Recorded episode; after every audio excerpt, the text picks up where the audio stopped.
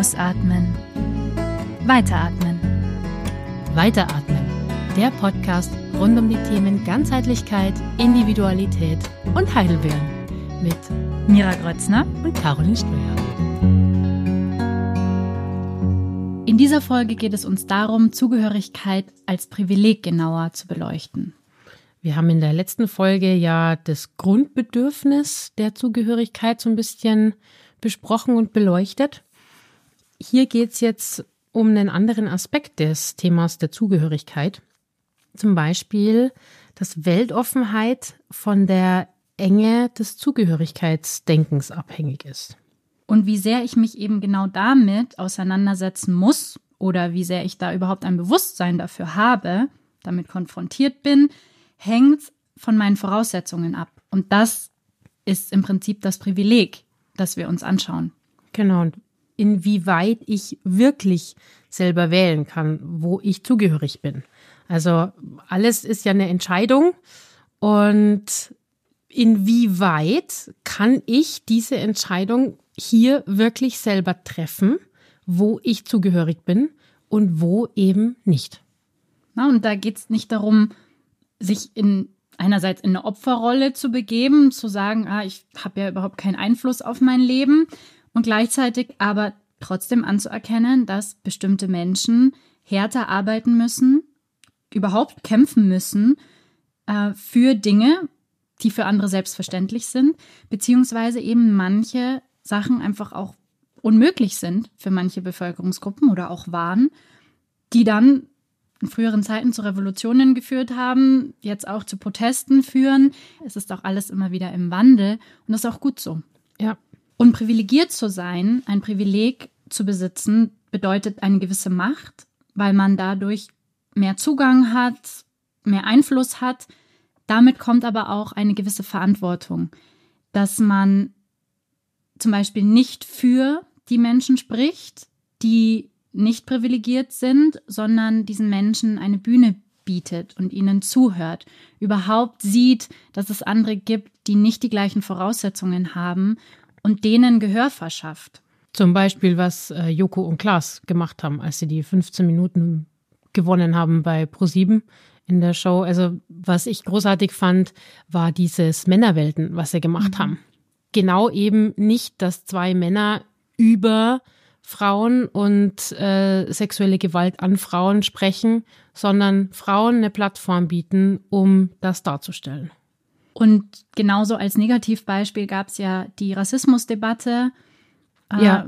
als, als diese ganzen Black Lives Matter-Proteste waren vor nicht so langer Zeit, wo dann eine Talkshow war im, im deutschen Fernsehen, glaube ich, im, im ersten oder im zweiten. Mhm wo dann nur weiße Männer, Männer über Rassismus gesprochen haben ja, und einfach überhaupt keine Repräsentation stattgefunden hat und auch da wieder dieses Grundproblem, was in dieser Debatte steckt, überhaupt nicht erkannt wurde. Nee, sie hätten die Möglichkeit, die Plattform zu bieten für Menschen, die das wirklich betrifft und hätten die dazu holen können durch ihre Position und es hat wieder nur das stattgefunden, dass dann aberwitzige Geschichten erzählt wurden. Ich glaube, Thomas Gottschalk war, war da mit dabei. Das ist die Story, die da hauptsächlich durch die Presse ging, dass mit der Grundidee äh, dieser Proteste einfach gar nichts zu tun hat und wieder immer nur über Menschen gesprochen wird. Und natürlich ist es auch wichtig, Menschen eine Stimme zu geben, die keine haben also ja, natürlich. gerade bei, bei äh, gewissen Behinderungen oder bei gewissen anderen Einschränkungen, dass es einfach auch wichtig ist oder auch Kinder, dass auch, klar, Kinder auch gefragt werden und aber auch Eltern müssen für ihre Kinder ganz oft auch sprechen.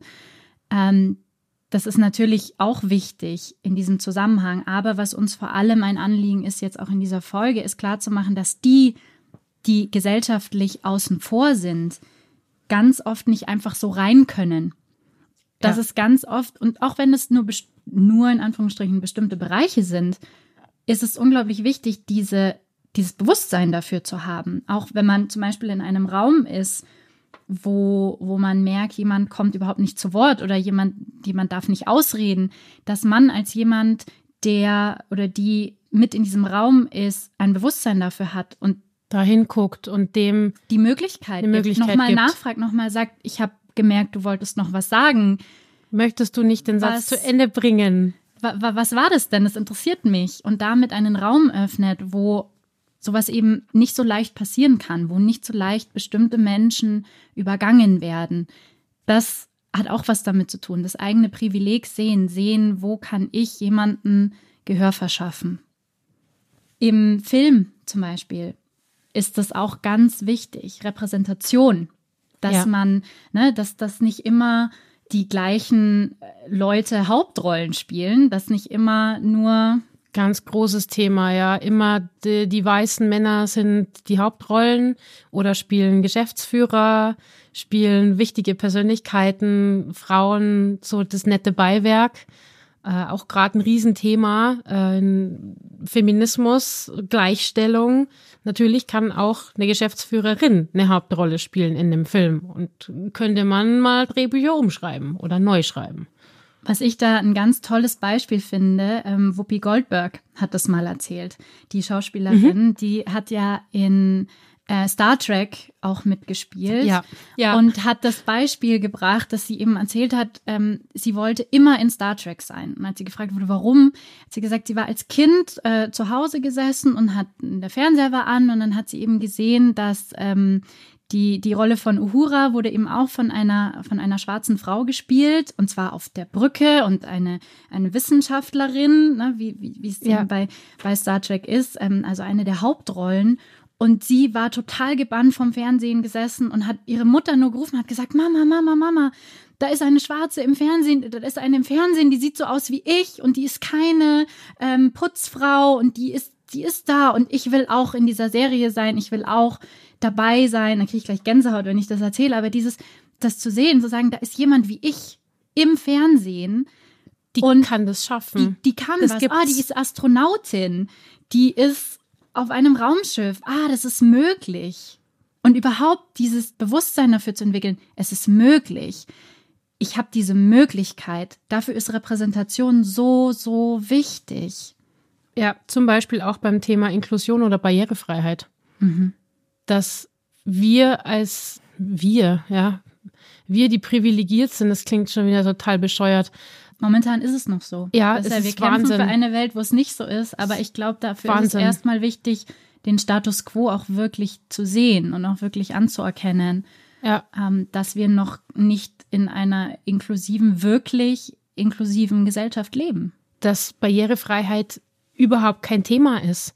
Dass jeder zum Beispiel, der im Rollstuhl sitzt, Zugang zu öffentlichen Behörden hat. Dass es einfach überhaupt kein kein Diskussionspunkt ist, sondern selbstverständlich ist.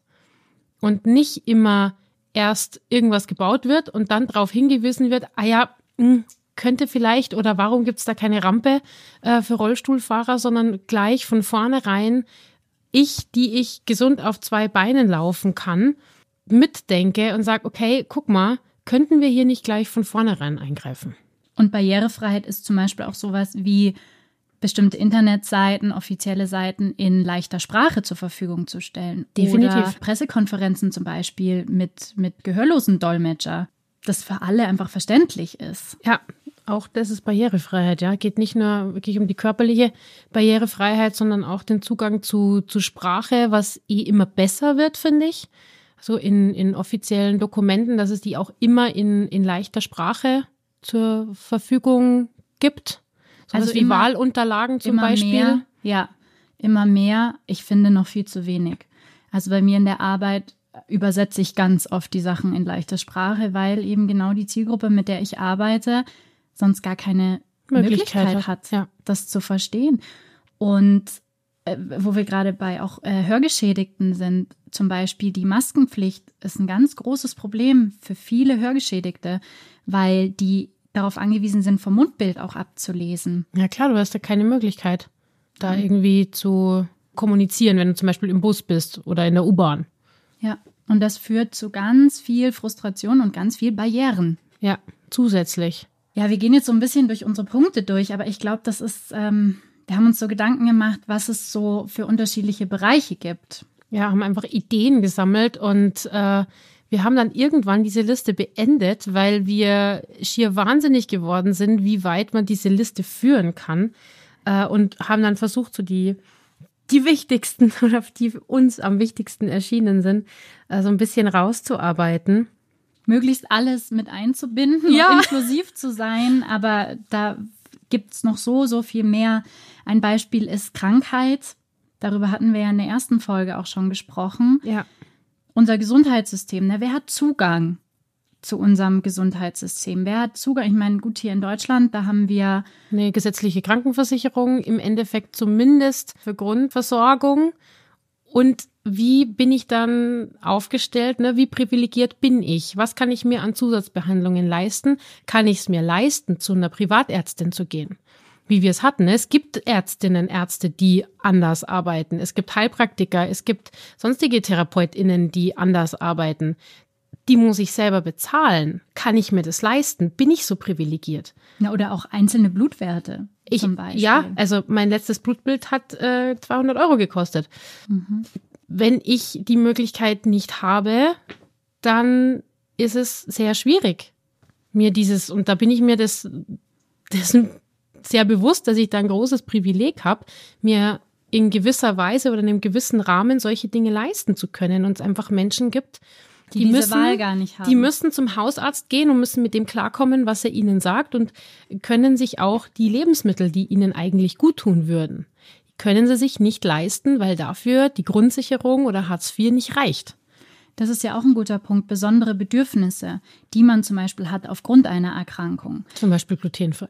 Zum Beispiel glutenfrei. Was alles unfassbar teuer ist. Ja, und selbst wenn man zum Beispiel Restaurants findet, die auch glutenfreie Optionen anbieten, wenn man eine Zöliakie hat, dann reicht es nicht. Dann muss, müssen die eigentlich eine separate Küche haben. Die müssen darauf achten, dass auch keine Kontamination stattfindet. Also die Lebensmittel wirklich ja. nicht mal Spuren von Gluten haben oder auch eine Nussallergie oder ja, ja. ähnliches. Ähm, wo man dann auch so an den Punkt kommt, ähm, dass man sagt, ich kann zum Beispiel nicht mitgehen zum Italiener, weil da gibt es für mich nichts zu essen. Und entweder als jemand, der privilegiert ist und, und das aussuchen kann und auch was anderes essen kann, sagt man dann, ah, okay, wenn wir zum Italiener gehen, dann ähm, kann diese Person nicht mitkommen oder kann nur daneben sitzen und Wasser trinken.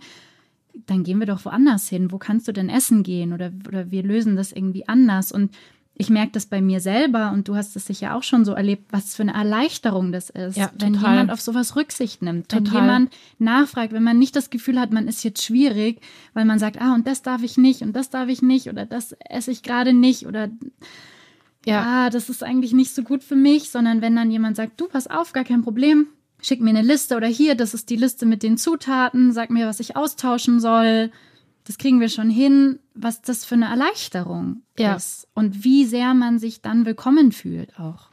Ja, also ich, ich muss sagen, mich erleichtert es unglaublich, wenn ich äh, zum Essen eingeladen bin und weiß, okay, die kochen, die kochen von vornherein, was weiß ich, vegan oder so, was, was für mich dann überhaupt kein Thema ist. Äh, und die haben meine, meine Specials im Blick und das entspannt mich unglaublich. Oder wenn jemand sagt, du, lass uns essen gehen, was, was ist denn okay für dich? Was, was passt denn super? Äh, und was mich dann eben auch, wie du sagst, Italiener ist für mich einfach geht nicht, weil Pasta, Pizza, es ist alles Mehl, das geht einfach nicht bei mir äh, wie sehr es mich dann stresst und wie sehr ich dann immer das Gefühl habe, so, okay, buh, jetzt bin ich wieder die Schwierige. Ja. Äh, jetzt muss ich wieder hier der Spielverderber sein und sagen so, wäre es vielleicht möglich, dass wir irgendwie was anderes raussuchen? Ja, ja, oder man, man isst dann doch was, was man eigentlich nicht essen sollte. Nee, ich weil nicht, weil das ja geht nicht. es kommt wirklich drauf an, klar. Ich ja. meine, bei, bei manchen Sachen, ne? Ja. Klar, manche Sachen, da kann man keine Kompromisse machen, da ist man dann außen vor. Aber in anderen Situationen, wo man dann meint, mei, ich will jetzt nicht schwierig sein und so, und eigentlich ist es nicht so gut, aber. Ja, mach ich es halt doch. Ja, und auch bei anderen Sachen, also ähm, zum Beispiel äh, chronischem Erschöpf Erschöpfungssyndrom oder ähnlichen oder auch Migräne. Wie viele Leute gehen mit Migräne noch arbeiten oder auch mit ihrer Periode, äh, wenn sie eigentlich schon totale Krämpfe haben und eigentlich nur im Bett bleiben wollen und vielleicht auch sollten, ja. weil kein Verständnis da ist oder weil man das ja nicht macht oder weil man ja irgendwie nicht schwierig sein will oder nicht schon wieder krank sein will in der Arbeit oder nicht schon wieder irgendwie die, die Kollegin, den Kollegen hängen lassen will oder ähnliches. Also wie oft muss man da über die eigenen Grenzen gehen, weil gesellschaftlich wenig Verständnis da ist für, für Dinge, die vielleicht nicht die Mehrheit betreffen oder die vielleicht schon viele betreffen, aber über die nicht gesprochen wird. Hm. Ja, auch spannender Punkt davon. Und was ich auch sehr, sehr spannend fand, ähm, da hat mich tatsächlich Grace Anatomy drauf aufmerksam okay. gemacht, jetzt in der letzten Staffel. da ging es nämlich auch darum, ähm, wie verschiedene ähm, Ethnien auch eine andere Art von Medizin brauchen. Mhm. Ja, stimmt. Verschiedene ja. Ethnien, ja. Frauen und Männer, dass einfach äh, Medizin auch geschlechtersensibel sein muss, aber auch sensibel sein muss für verschiedene Gene, die einfach ne, dann machen, dass man anders aussieht oder dass man irgendwie einen anderen, ja. dass ein anderer Hintergrund auch dazu führt, dass bestimmte Krankheiten zum Beispiel eher vorkommen und dass man, das war jetzt da in, in der Serie der konkrete Fall, dass sie einen Test nicht gemacht haben mit einem ähm, asiatischen Patienten, der kam, ich weiß leider nicht mehr genau, wie das war, die einen Test nicht gemacht haben, weil sie gesagt haben, die Wahrscheinlichkeit, dass er das hat, ist so gering aber für gerade asiatische Patienten ist die Wahrscheinlichkeit viel, viel höher als für weiße Patienten. Ja. Und dass das nicht mit beachtet wurde in der Medizin und dass auf sowas dann aufmerksam gemacht wird. Auch wieder ein Privileg. Ja. Darauf aufmerksam zu machen, dass es auch anders äh, geht oder dass es andere gibt, für die das eben schon auch wichtig ist. Ja, das Privileg ist eigentlich, das nicht auf dem Schirm zu haben. Also sozusagen die, eine Medizin für die Allgemeinheit zu machen und, und zu denken, ja, der Durchschnitt, beim Durchschnitt, bei dem Durchschnitt ist ja auch immer Relativ, sehr von, von ja, der Mehrheit ja, beeinflusst, ne? Weil das bei den meisten ist es so, dann ist das immer ein ist guter das für Weg. alle, ja, ja. Aber so ist es eben nicht. Und so ist es gerade nicht, wenn man da wirklich auch nochmal spezieller schaut. Wen habe ich denn genau gerade vor mir? Und stimmen die Dinge, die ich meine zu wissen, auch für diese Person, ja. die vor mir sitzt? Alkohol zum Beispiel auch so, so eine Sache, ne? Wie Alkohol ist bei uns in, in, in unseren Breiten hier in unserer Gesellschaft so anerkannt und Normal. So, so Teil des, des Zusammenseins. Ja dass man immer, wenn man keinen Alkohol trinkt, eigentlich immer gefragt wird, warum nicht. Ja, das stimmt. Das wird man aber nicht bei anderen Sachen gefragt. Das wirst du nicht gefragt, wenn du jetzt, weiß weiß ich, die Kasspatzen bestellst statt den Schweinebraten. Dann fragt niemand, was, warum, warum isst du keinen Schweinebraten? So, aber wenn du ein Spezi statt ein Bier bestellst, Bier bestellst ist gleich, was, warum, was soll denn ja. das jetzt? Als Frau die erste Frage, bist schwanger? Ja. Super. Ja, und, und es wird erwartet, zum einen, dass man Auskunft darüber gibt, was ja auch was sehr Persönliches sein kann, und oder einfach, also man braucht einen guten Grund. Warum braucht man einen guten Grund? Warum um kann ich Alkohol nicht einfach ja. jetzt Lust haben auf Spezi und fertig? Ja. Also warum wird das überhaupt hinterfragt? Und in welche Situation bringt man dann auch zum Beispiel trockene Alkoholiker, Alkoholikerinnen, die vielleicht gerne wollen würden, für die das vielleicht eh schon der Trigger schlechthin ist, mit ja. biertrinkenden oder weintrinkenden Menschen am Tisch zu sitzen? Ja, äh, nimmt man darauf Rücksicht oder nicht? Ja, wie, wie, wie geht man damit um? Habe ich das Bewusstsein, wenn ich Besuch kriege von einer Freundin oder von einem Freund, der ähm, keinen Alkohol mehr trinken darf, nicht kann, mehr trinkt, möchte. nicht mehr kann, habe ich da ein Bewusstsein dafür? Also tue ich den Alkohol weg? Habe ich den da sichtbar stehen? Trinke ich selber Alkohol, wenn derjenige da ist? Ja. Und es ist auch schwierig. Ich verstehe das auch, auch die Balance zwischen meiner, meiner persönlichen Freiheit und der, ähm, den Bedürfnissen der anderen. Aber ich denke, unser Plädoyer dafür ist auch, dass man sich da auch ein bisschen hinterfragt, inwieweit habe ich in dem Zusammenhang auch wirklich, inwieweit ist es mein Bedürfnis, das jetzt zu machen, kann ich das auch leichter zurückstellen als der andere die Voraussetzungen, die er gerade hat oder die sie gerade hat, jetzt auch beeinflussen kann in dem Moment. Und ist es nicht sogar schön, auf jemanden so einzugehen, eben wie wir es vorhin gesagt haben, wenn man dann merkt, wie dankbar der andere ist, wie erleichtert wie, man ist, wie schön das sein ja. kann, ja. wenn man wenn man sagt, ähm, das ist gerne machen wir zusammen, wir machen das so, dass es für uns beide gut passt. Ja, wenn es für den einen kein Problem ist, dann ist es ja auch easy, darauf Rücksicht zu nehmen. So, wenn es für den einen egal ist, ob du jetzt asiatisch essen gehst oder zum Italiener, dann ist es ja fein, wenn der Gegenüber wirklich die, die sichere, freie Entscheidungsfreiheit und sagt, boah, mir wäre asiatisch total lieb, weil beim Italiener kann ich nichts essen. Naja, oder man sagt, okay, dann bestellen wir halt was. Und ich bestelle so. mir was. Ja italienisches und du was asiatisches ja. oder ja. Mai, dann gehe ich halt morgen italienisch essen, wenn ich ja. das unbedingt möchte, wenn ich da jetzt so Lust drauf habe oder so. Also Möglichkeiten zu finden, so ein Bewusstsein dafür zu haben und dadurch dann Chancen zu schaffen, Möglichkeiten zu schaffen, statt, statt diese Barrieren immer wieder ja. aufzubauen. Ja. Armut zum Beispiel, auch ein großes Thema, wenn wir zum Beispiel beim mega Essen wichtiges, sind. mega wichtiges Thema.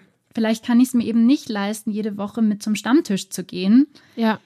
Weil das für mich einfach viel Geld ist. Oder wenn ich dann da bin, dann auch immer was zu essen oder ähnliches. Ne? Dass man so ein Bewusstsein dafür entwickelt, dass es nicht für jeden machbar ist ja, dass nicht jeder den gleichen Zugang hat, ja, auch zu diesen Dingen. Und das betrifft natürlich nicht nur Essen gehen, das betrifft ja ganz viele Bereiche. Nicht jeder kann in Urlaub fahren, nicht jeder kann im Sportverein sein, nicht jeder kann, also ja. nicht jeder kann sich, du hattest das vorhin auch das Beispiel, gute ähm, Lebensmittel leisten. Ja, wenn ich, wenn ich von Hartz IV lebe und vielleicht bei der Tafel ähm, mir Lebensmittel holen muss, dann bin ich darauf angewiesen, was es da gibt. Ja. Und ich empfinde es als großes Privileg, dass ich zum Beispiel Bio-Lebensmittel kaufen kann und die freie Wahl habe, welche, welches Obst und Gemüse ich einkaufe und es Menschen gibt, die das nicht können. Die müssen nehmen, was sie kriegen und haben nicht die Möglichkeit, so für sich zu schauen, wie sie es gerne wollen würden. So, sie können schon die Entscheidung treffen. Ich würde mich gerne anders ernähren. Und die finanziellen Mittel verhindern es eben.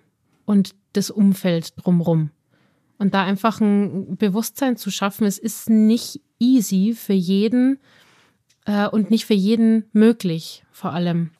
So, ja. dann soll er halt im Biomarkt einkaufen. Ja, nee.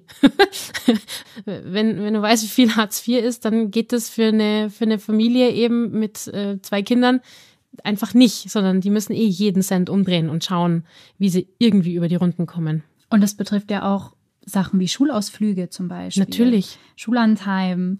Solche, ich meine, da gibt es zwar Möglichkeiten, finanzielle Unterstützung zu bekommen, aber das ist ja auch ein großes Hemmnis. Das zuzugeben weil, oder zu beantragen. Ja, und weil ja auch äh, gerade auf Armut ja auch wieder viele Vorurteile liegen und ein großes Stigma. Ja.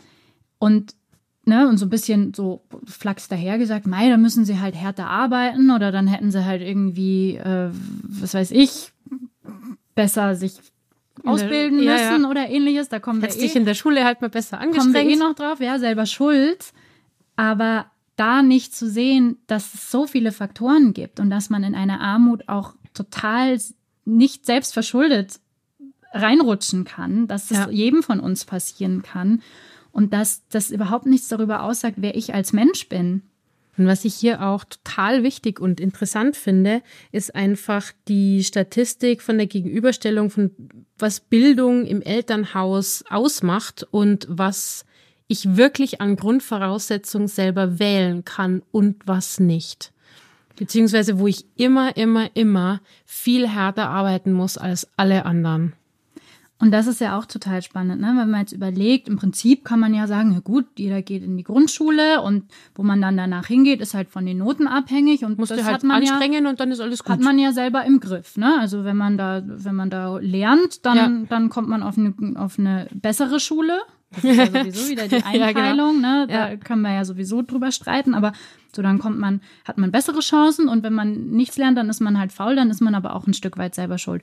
Und das ist ja an sich schon total absurd. Wenn man sich die Statistik anschaut, da würde ich gleich auch gerne noch sehr gerne, eingehen. sehr gerne. Aber auch allein, wenn man das auch ohne die Zahlen zu kennen, ohne zu wissen, was es da noch für Hintergründe gibt, wenn man nur mal überlegt, es gibt Eltern, die in der Lage sind, sich mit ihren Kindern hinzusetzen und zu lernen, ihnen zu helfen bei den Hausaufgaben, wirklich auch zu gucken, machen die ihre Hausaufgaben, weil sie zum Beispiel auch zu Hause sind oder weil sie abends noch die Möglichkeit oder die Zeit haben, das mit ihren Kindern anzuschauen oder weil sie Möglichkeiten haben, für Nachhilfe zu bezahlen oder ähnliches, wenn, wenn sie ja, ihren Kindern was nicht erklären ja, können ja. oder wenn sie nochmal ihre Kinder mehr unterstützen wollen. Da geht's ja schon los. Das ist das Privileg schlechthin. Da hat nicht jede Familie die gleichen Möglichkeiten und nicht jedes Kind hat die gleichen Voraussetzungen. Ja. Und da passt jetzt eben sehr gut dazu die Statistik, ähm, die es dazu gibt. Ich habe eine Statistik rausgesucht vom Statistischen Bundesamt, eben genau zu diesem Thema. Da wird angeschaut ähm, Schülerinnen und Schüler nach besuchter Schulart und höchsten allgemeinbildenden Schulabschluss der Eltern. Mhm. Sehr interessant, ja. Also es wird wirklich geguckt, hat der Schulabschluss der Eltern einen Einfluss darauf, auf äh, welche Schulen die, Kinder, Kinder, dann danach gehen. gehen, beziehungsweise was sie an Abschluss dann auch erreichen können. Und das ist wirklich sehr, sehr deutlich zu sehen, dass eben, wenn die Eltern einen höheren Schulabschluss haben, die Kinder mit einer viel höheren Wahrscheinlichkeit oder eine viel größere Anzahl von Kindern dann auch auf eine weiterführende Schule weiterführende gehen, Schule gehen, Abi machen, höhere Abschlüsse erreichen.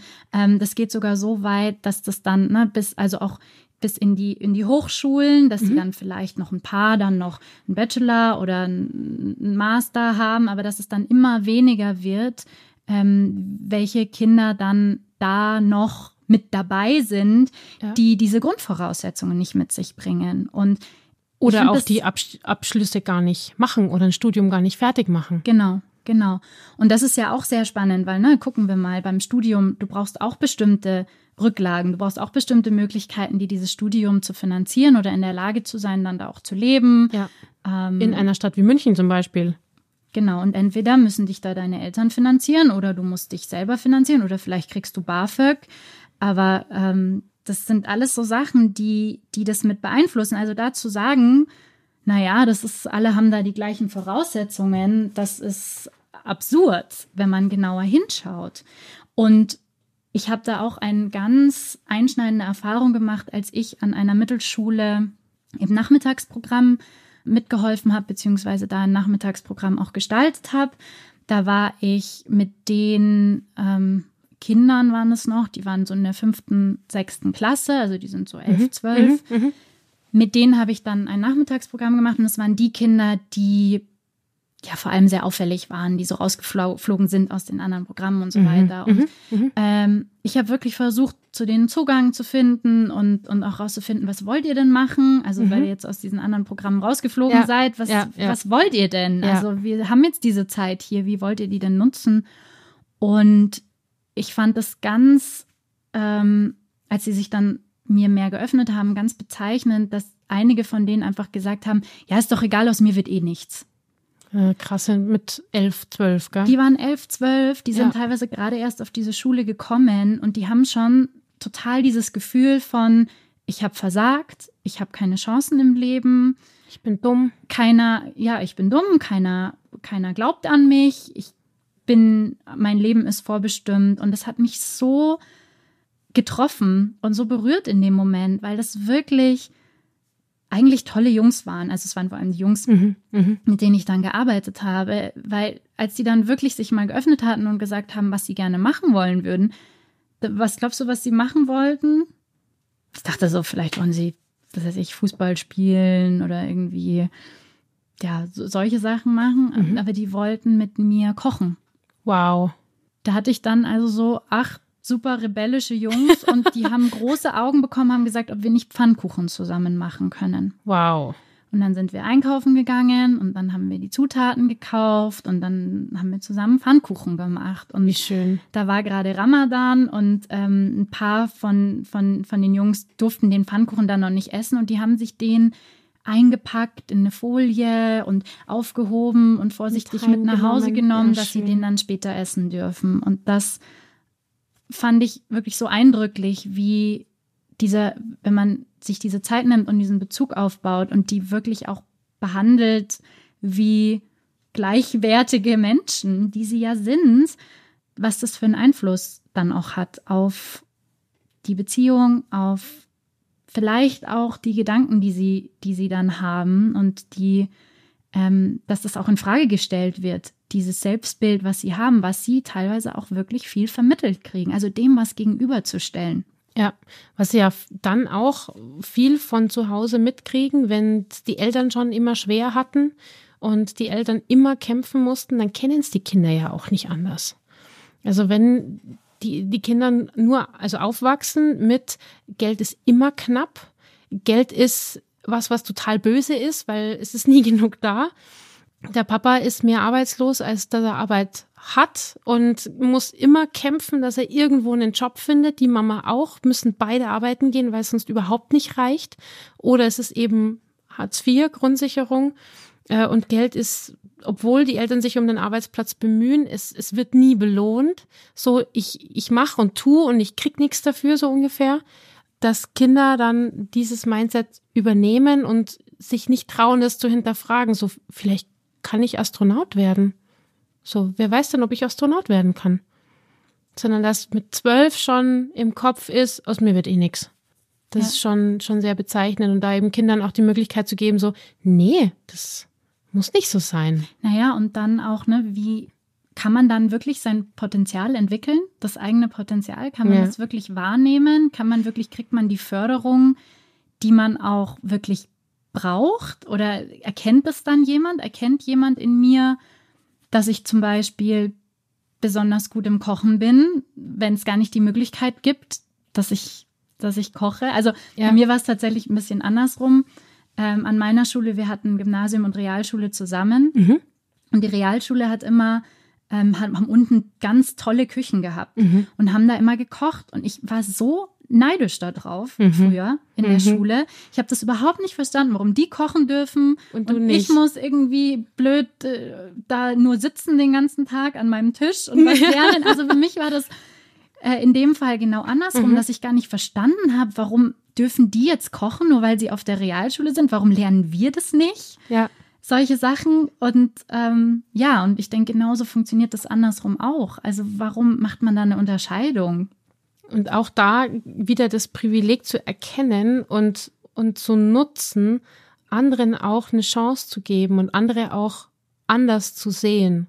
Und es gibt also auch da Studien, dass es nicht jeder die gleichen Voraussetzungen hat und dass jemand, der aus niedrigeren Bildungsschichten kommt, immer härter arbeiten muss, weil er zum Beispiel sich keine Nachhilfe leisten kann, weil die Eltern nicht helfen können mit den Hausaufgaben oder weil man sich auch noch als Kind selber um Essen kümmern muss, weil die Eltern eben den ganzen Tag arbeiten müssen.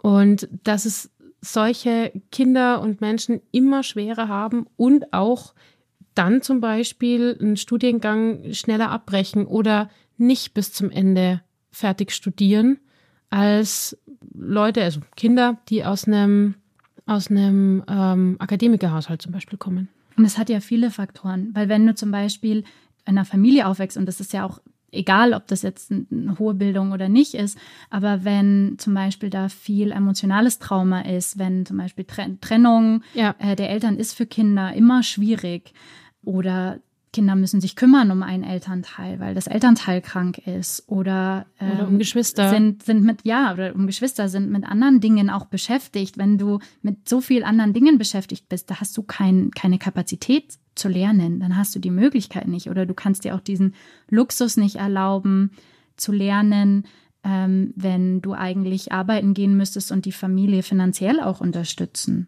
Ja. Also da gibt es so viele Faktoren, die man mit reinziehen muss.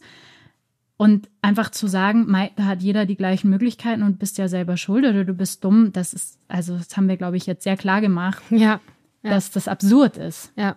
Äh, oder auch der, der Punkt, mit welcher Sprache wachse ich auf? Komme ich aus einem gebildeten Akademikerhaushalt, wo ich in einem sprachlichen Umfeld aufwachse, äh, wo ich mich in dann zum Beispiel Deutschunterricht viel leichter tue, wo ich entsprechende Bücher vorgelesen kriege, wo ich vielleicht überhaupt Bücher vorgelesen kriege, ähm, wo ich wirklich hochwertige Literatur höre und auch selber lese als Kind, oder kriege ich das nicht? Das sind schon mal wieder ganz andere Grundvoraussetzungen.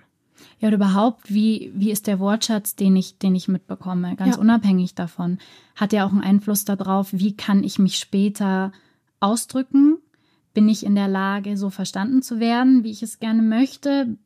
Kann ich andere Leute so verstehen? Ja.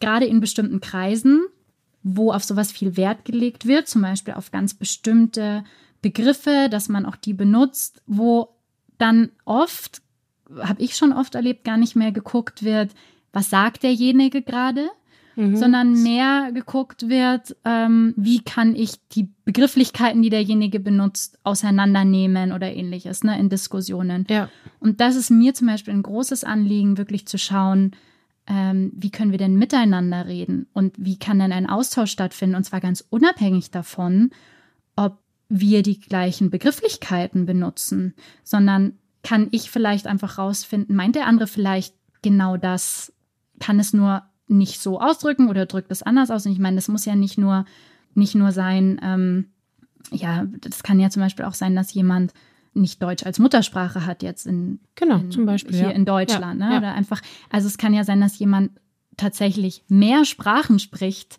und dadurch ähm, ein bestimmtes Vokabular in einer Sprache vielleicht hat, aber in der anderen nicht. Also das sagt auch noch überhaupt nichts darüber aus, ob derjenige dass der Mensch dumm ist oder Ja. dass er oder dass derjenige sich nicht ausdrücken Ja. könnte oder ähnliches, sondern im Gegenteil, das bedeutet ja eigentlich eher, dass ich als die, die da vielleicht ähm, mehr Wissen hat oder mehr, mehr vielleicht auch Bildung genossen hat, da sind wir wieder Ja. dabei, helfen kann, denjenigen in die Unterhaltung mit einzubinden und eben auch Wörter zu benutzen. Und ich mache das, mach das ja auch oft, dass ich bestimmte Fachbegriffe benutze und die dann nochmal umformuliere, weil ich das wichtig finde, dass einfach jeder die Möglichkeit hat, das auch zu verstehen.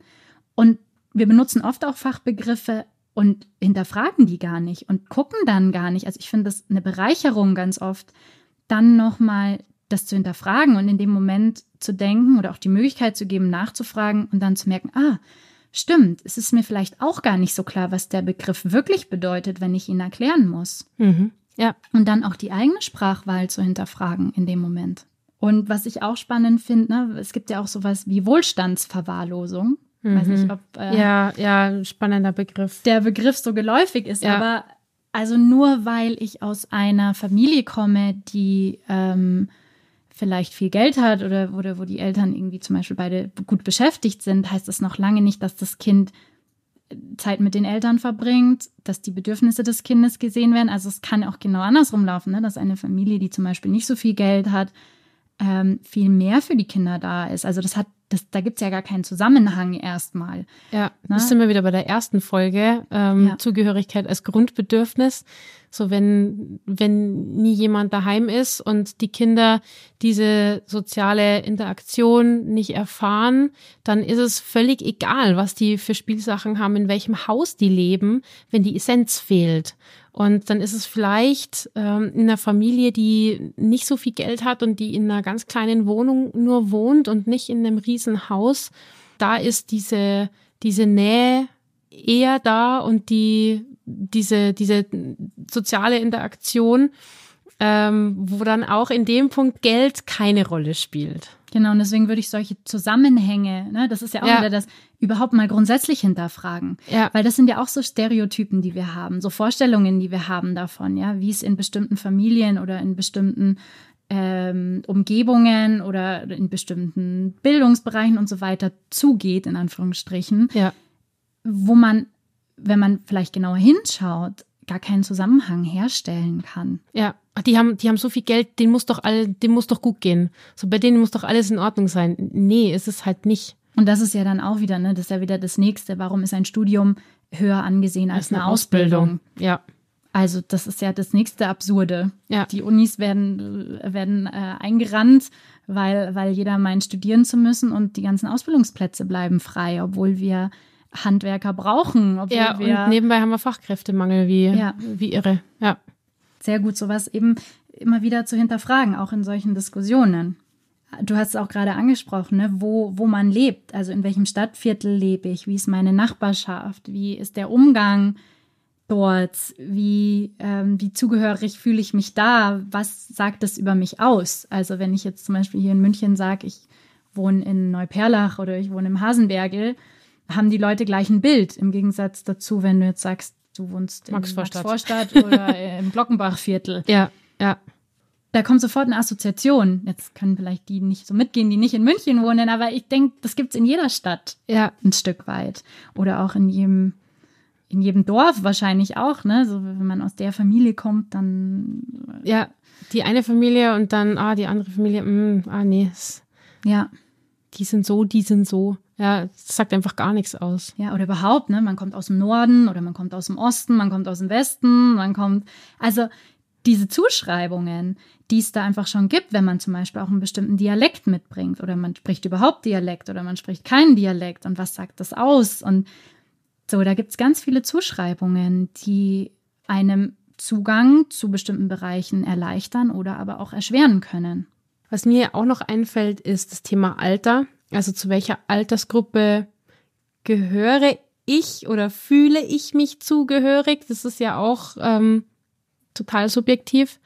Oder zu welcher Altersgruppe werde ich eingeteilt? Also wie kompetent bin ich zum Beispiel? Also aus meiner Erfahrung äh, kann ich sagen, so als ich kurz, ja, als ich noch nicht 30 war, hatte ich teilweise Schwierigkeiten, ernst genommen zu werden, weil in der Gesellschaft für manche Dinge ein bestimmtes Alter vorausgesetzt wird, um überhaupt mit dir zu sprechen oder dich überhaupt für kompetent zu erachten.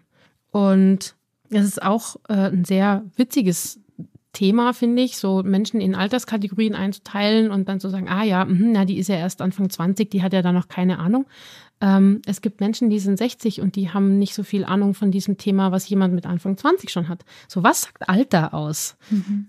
Und vor allem, was ist das richtige Alter? Ja, es gibt's nicht. Gerade in der Berufswelt. Ja. Ähm, und vor allem bei Frauen. Und vor allem bei Frauen ja. ist, ist das ja so ein Thema, ne? Entweder du bist noch nicht kompetent genug, weil du bist ja noch so jung. Dann bist du im gebärfähigen Alter und äh, niemand genau. will dich. Und wenn du äh, Und dann hast du Familie, das ist ja auch schwierig, weil wenn was mit den Kindern ist, dann. Wer kümmert sich dann? Dann musst ja. du ja auch gehen und dann bist du halt irgendwann dann auch schon zu alt. Ja, und stell dir vor, du willst keine Kinder, dann bist du die Karrierefrau, die keiner haben will. Und das sind alles so, so äh, Sachen, die, äh, so Vorurteile, bestimmte Dinge, mit denen man konfrontiert wird und die einem Zugang zu bestimmten Chancen einfach verwehren. Und gerade in der Arbeitswelt, ne, das ist auch ja so ein ganz wichtiges Thema, weil das ist die erste Frage, wenn man jemanden neu trifft, ist, und was machst du so? Genau. Wo arbeitest du? Was und machst du beruflich? Machst du so ist ja immer ja. eigentlich gemeint, wo arbeitest du? Ja. Was ist denn, wenn man arbeitslos ist? Also natürlich fühlt man sich dann nicht zugehörig, wenn, wenn so viel definiert wird darüber, wer du bist, dein, dein, die ganze Identifikation, was du arbeitest und ja. was, was sagt das aus letztlich, ne? Ja. Auch, was hast du für Aufstiegschancen? Ist ja auch sehr von deinem Abschluss abhängig, ähm, deine Finanzen, also es hängt alles zusammen, auch vieles, was wir jetzt schon angesprochen haben. Weil du auch Alter gesagt hast, ne? Aussehen. Ja. Ist ja, ja auch so ein Thema. Ja. Also nicht nur, wie alt sehe ich aus, ähm, sondern auch, ähm, es gibt Studien dazu, dass positive Attribute Leuten zugeordnet werden, die auch gut ausschauen. Ja, also dieses Werbephänomen. Genau. Nur mhm. schöne Menschen in der Werbung. Ja. Nur schlanke, schöne, glückliche Menschen in der Werbung. Gut, das ändert sich jetzt langsam. Großes Lob. Äh, und trotzdem ist noch ein ich weiter. Das ist überhaupt kein Lob. Ich finde das äh, ehrlich gesagt super notwendig. So. Äh, ja, also im Vergleich zu vor ein paar Jahren noch gibt's wenigstens ansatzweise Firmen mhm. und Kampagnen, in denen es anders läuft. Es ist ein Anfang. Es ist noch ein ganz weiter Weg zu gehen und es ist ein Anfang. Aber das hat eben damit zu tun, dass dem Gehör verschafft wurde ja. dass Leute gesagt haben, das, das so geht's nicht. nicht mehr. Ja. Das, ja. Und aber ich finde es total spannend, dass man wirklich äh, Menschen, die objektiv schöner aussehen, einem bestimmten Schönheitsideal entsprechen, muss man ja auch dazu sagen, weil Schönheit ist ja eigentlich auch subjektiv, dass denen Attribute zugeordnet werden, wie derjenige ist intelligent oder kompetent, kompetent ähm, freundlicher, äh, mit dem will man eher befreundet sein und ähnliches, was erstmal überhaupt nichts mit dem Charakter der Person zu tun hat. Man hat den Probanden einfach nur Bilder gezeigt, unterschiedliche Bilder ja. und die dann Attribute zuordnen lassen.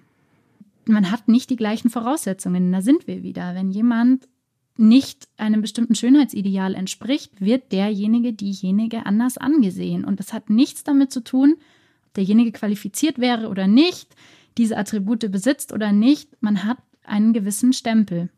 Äh, ja, was mir dazu einfällt, ist zum Beispiel, wenn du jetzt äh, körperlich ein bisschen fülliger bist oder äh, nicht bestimmten Schönheitsidealen entsprichst, wirst du nicht Flugbegleiterin werden bei einer renommierten Fluggesellschaft und äh, Business Class betreuen.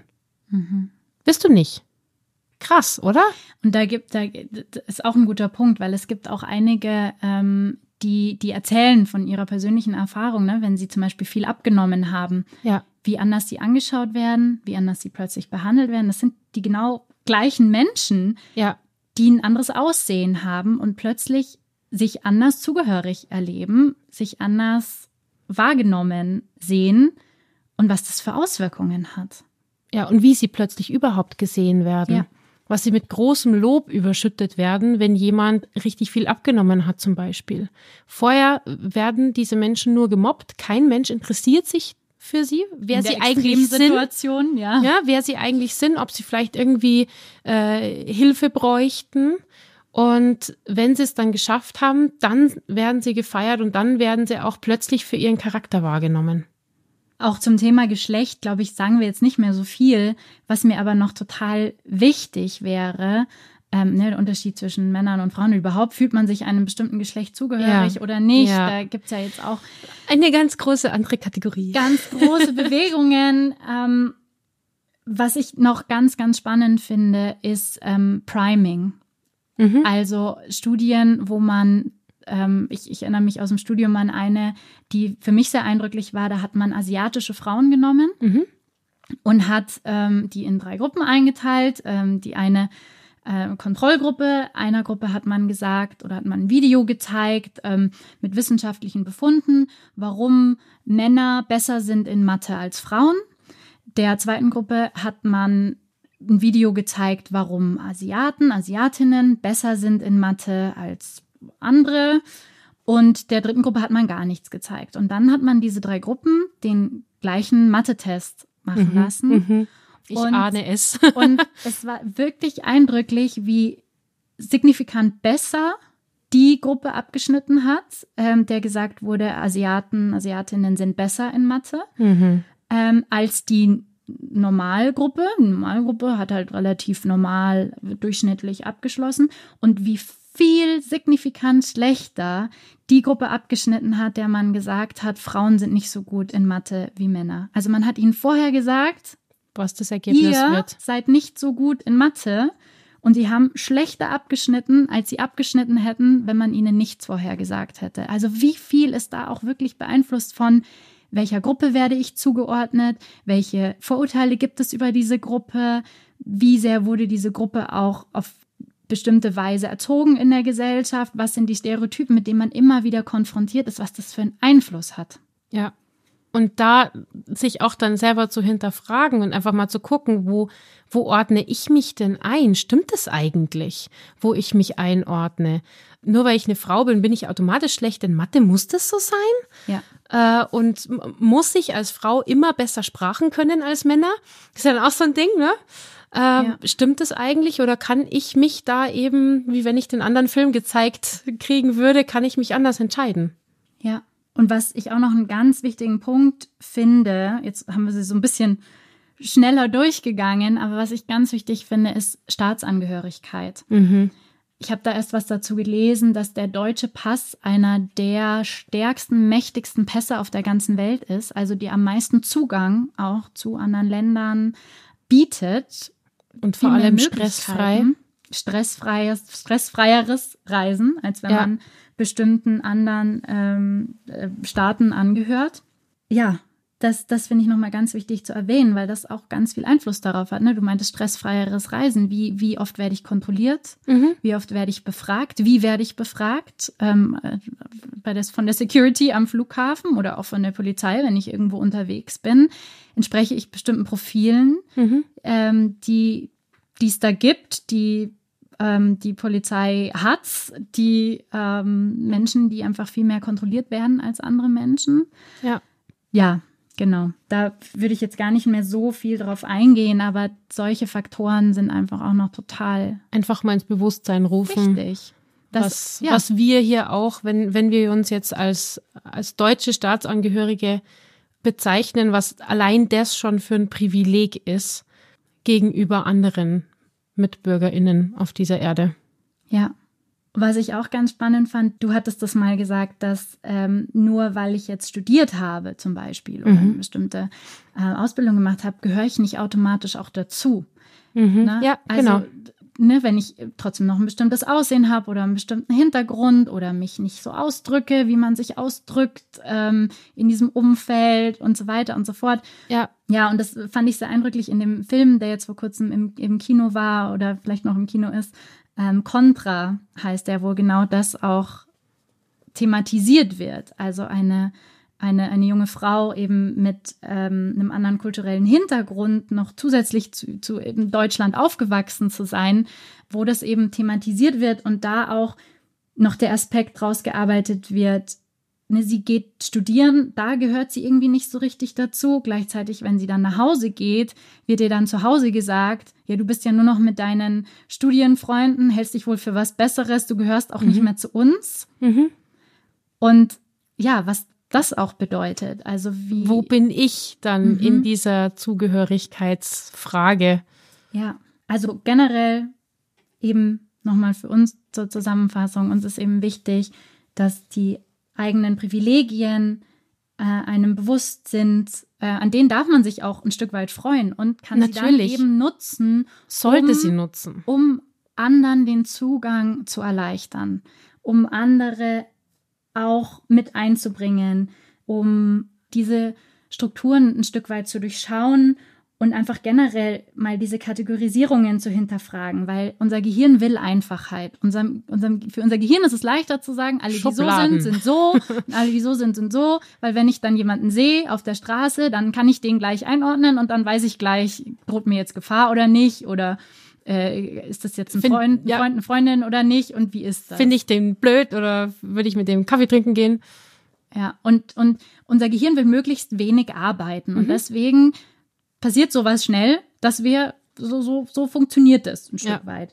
Und das aber zu hinterfragen und eben zu gucken, so wie wir es eingangs gesagt haben oder auch am Ende der letzten Folge, Zugehörigkeit lässt sich auch größer denken. Ne, wenn ich zum Beispiel sehe, oh, wir gehören alle zur Menschheitsfamilie, dann ist das was ganz anderes, als wenn ich sage, Bin identifiziere mich nur mit Deutschen. Ja, So, ja, und alle anderen mag ich schon mal per se nicht, weil die sind mir suspekt. ja, So, sondern wirklich zu sehen, wir sind alles Menschen. Wo sind denn unsere Gemeinsamkeiten? Und die Gemeinsamkeiten zu suchen und dann sich gegenseitig zu unterstützen, dass man auch wirklich gemeinsam sein kann. und die Mitmenschen und den anderen tiefer sehen und sich immer auch wieder selber zu hinterfragen, wo kategorisiere ich mein Gegenüber jetzt? Wo kategorisiere ich mich vielleicht? Wo traue ich mich nicht, Menschen anzusprechen, weil ich mich selber in eine andere Kategorie einordne? ne? Ich stecke mich selber in eine Schublade und traue mich nicht, andere Menschen anzusprechen, obwohl das Gegenüber vielleicht total offen ist und sich freuen würde, wenn ich mich mit dem unterhalte, jetzt irgendwie auf einer Party oder irgendwo woanders, wo man sich begegnet. Ja. Und Und, da- man darf auch aus einer, aus, aus dieser, ich sag mal, weniger privilegierten äh, Position in gewisser Weise, ja, mit Anführungsstrichen, ähm, auch das Verhalten des anderen hinterfragen. Also wenn zum Beispiel jemand mich verbessert aufgrund meiner Sprache, darf ich das auch zurückgeben und sagen, wa- warum verbesserst du mich da? Jetzt hast du mich nicht verstanden. Ist es irgendwie, ne? Also auch so, so ein gewisses Verhalten, was einem gegenüber, was, was man wahrnimmt, einem gegenüber auch mal zu hinterfragen und auch mal in Frage zu stellen. Mhm. Und das kann man, wenn man sich dessen bewusst ist, wenn man sich bewusst ist, ich werde gerade in eine Schublade. Man muss ja nicht sagen, du steckst mich gerade in eine Schublade, aber wirklich dieses Gemeinsame vorne hinzustellen und zu sagen, das finde ich ja spannend, das es scheint dir wichtig zu sein, dass Sprache so und so verwendet wird. Und Ja. sowas zu reflektieren und dann zu gucken, weil ja, das ist meistens nicht böse gemeint. Man hat das oft nicht bewusst, wie man, wie man da ähm, agiert in solchen Momenten, gerade wenn man privilegiert ist. Und trotzdem darf man das hinterfragen und darf man da auch in Frage gestellt werden. Liebevoll. Genau. Im liebevollen Miteinander. Was für ein schönes Schlusswort. Ja. Also ich habe wieder zwei Songs. Genau. Die Playlist. Die Playlist. Dann fang du doch an. Ich habe nämlich einen. Mein, einer meiner Songs, der mir eingefallen ist, ist äh, Lose Yourself von Eminem. Sehr cool. weil der da das auch so ein bisschen beschreibt, ne? diese eine Chance haben, ähm, wirklich die nutzen zu müssen, um rauszukommen aus dem, was ja aus, aus diesem Umfeld, ähm, das er eben hatte und beschreibt. Und ja, ich finde den Text eigentlich ganz passend zu mhm. dem, was wir so uns angeschaut haben heute. Also mhm. hört mal rein. Sehr gut. Ich habe vor kurzem mal wieder Gilmore Girls geguckt und Gilmore Girls. Yay! ich habe alle DVDs und ich habe sie schon mehrfach angeschaut. Ich liebe Gilmore Girls und äh, gerade in Vorbereitung auf diese Folge ist auch mit Privileg ist mir das auch wieder ähm, so bewusst geworden, wie das auch gerade in Serien, in Filmen auch ähm, dargestellt wird und gerade auch bei Gilmore Girls so die die privilegierten Eltern, die reich sind, die ein Studium finanzieren können auf einer renommierten, auf einem renommierten College und äh, gleichzeitig diese andere Welt ähm, Kaffee trinken gehen im im Diner und einfach Geld schwierig, Status egal. Und äh, ich würde gerne den Titelsong ähm, Where You Lead von Carol King auf die Playlist packen. Genau, vielleicht ist auch die, der ein oder andere Gilmore Girls Fan unter euch und freut sich über den Reminder und äh, freut sich jetzt bei diesem wunderhübschen, hässlichen Herbst- oder Winterwetter mal wieder die ein oder andere Folge Gilmore Girls zu gucken. Vor allem haben es die meisten wahrscheinlich nie ganz gehört, das Lied. Oder das ist doch meistens mit Ja, so, genau. so, so in kleinen, kleinen Ausschnitt. Ja, genau. Ja. Mir war noch ein Anliegen der Song Gramercy Park von Alicia Keys. Sehr schön. Der handelt davon, wie man, um eben zugehörig zu sein zu jemanden in dem Fall, sich komplett selbst verändert, um so zu sein, wie man meint, dass der andere einen haben möchte und um geliebt zu werden, eben wirklich versucht, möglichst alles so zu machen, dass man akzeptiert wird. Und sie sagt eben, äh, ich habe mich so verändert für dich und jetzt hast du dich verliebt in, in jemanden, der ich eigentlich gar nicht bin. Und das fand ich irgendwie nochmal eine wichtige, einen wichtigen Aspekt des Ganzen, was wir alles tun, um zugehörig zu sein. Sehr schön. Vielen Dank für deine zwei Songs. Gerne, gerne. Ebenso. Und wir danken fürs Zuhören, freuen uns sehr auf die nächste Folge. Mit wieder einem neuen Thema. Ja. Wir jetzt eine Doppelfolge hatten. genau, mit einem neuen Thema. Und alles Wichtige verlinken wir in den Show Notes, Instagram, wo ihr uns erreichen könnt. Und freuen uns auf nächstes Mal. Bis dann.